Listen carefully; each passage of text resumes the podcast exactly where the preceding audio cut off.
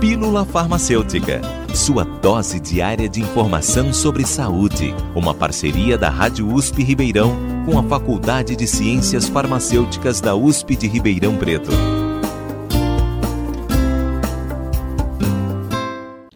Você sabe o que é a Síndrome do Homem Vermelho? A Síndrome do Homem Vermelho é uma situação que ocorre devido a uma reação de hipersensibilidade à vancomicina.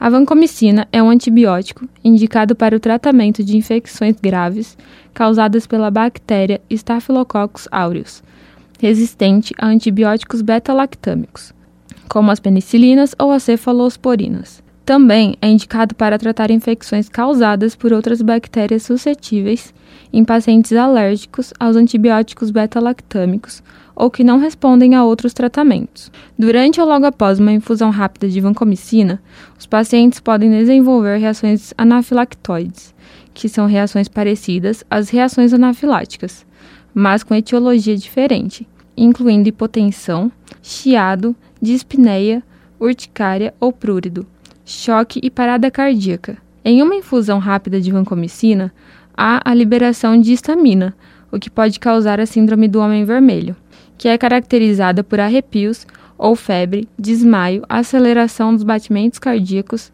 quedas de pressão arterial, coceira na pele, náusea ou vômito, erupção e vermelhidão na parte superior do corpo. Apesar de ser vista com mais frequência em pacientes que recebem a vancomicina por via endovenosa, há casos descritos também após a administração oral e intraperitoneal.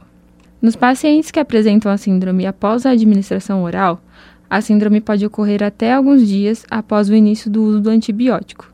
O tratamento deve ser orientado pelo médico e pode ser feito com a interrupção do uso da vancomicina e com a ajuda de antialérgicos. Geralmente, é necessário também o uso de remédios para aumentar a pressão arterial e regularizar os batimentos cardíacos.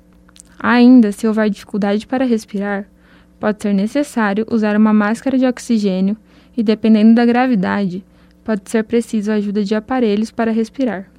Sempre que for iniciar o tratamento com antibióticos, siga as recomendações do médico e, se houver dúvidas, procure um profissional da saúde mais próximo.